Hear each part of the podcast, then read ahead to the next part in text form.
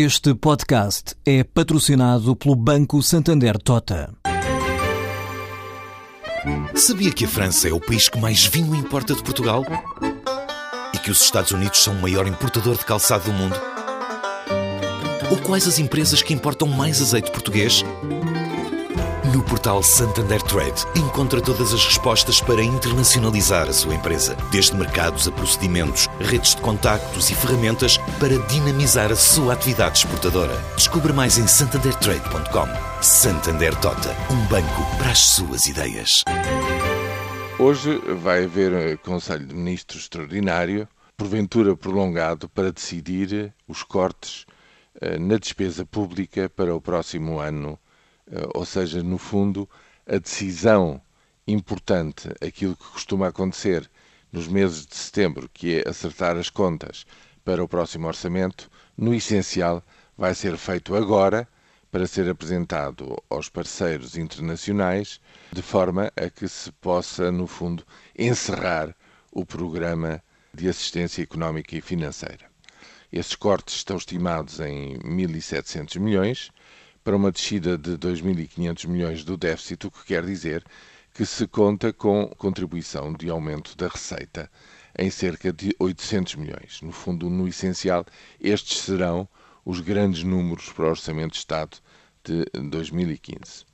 É preciso dizer que estes cortes, sendo necessários, ou seja, sendo impostos pela política geral em termos de política orçamental na zona euro, para quê? Justamente para que deixe de haver um déficit excessivo uh, neste país. Dizia eu que estes cortes vêm em contraciclo.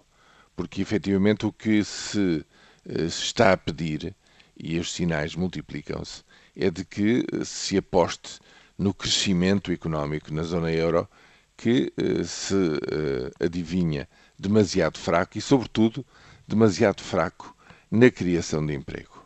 Ultimamente, há os sinais de uma inflação a cair, a aproximar-se perigosamente de zero, por um lado, e por outro lado, há a queixa que foi apresentada em primeiro lugar do, com mais força pelo novo governo da França de que o euro externamente tem uma taxa de câmbio demasiado alta, isto é, o euro está demasiado eh, valorizado, está demasiado caro, o que significa que eh, essa valorização excessiva é um entrave para as exportações de, tituladas em euros. Ora, se a França se queixa de estar a ser prejudicada no seu desempenho económico, imagine-se o que não acontece com outros países com menos capacidade exportadora, ou pelo menos com menos força, com menos poder nesse campo de afirmação da venda dos seus bens e serviços à escala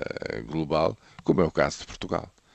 E, portanto, o que é preciso, aquilo que, eh, que toda a gente está à espera, é de medidas do lado na, na, política monetária, isto é, medidas do Banco Central Europeu, que eh, reforcem, que ajudem ao crescimento económico, mesmo que isso signifique, digamos, uma maior oferta monetária, um pouco mais de inflação na zona euro e, eh, digamos, reciprocamente, uma desvalorização do euro.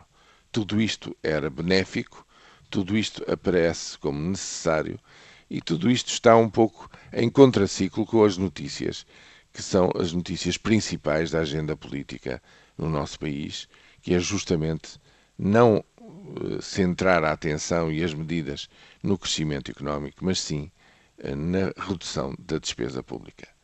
O que quer dizer que, em termos económicos, o Orçamento de Estado para 2015, que se prepara agora e cujas decisões essenciais vão ser tomadas agora, volta a não ajudar a economia a crescer tudo aquilo que deveria crescer para sair da profunda crise económica e social na qual o país ainda se encontra.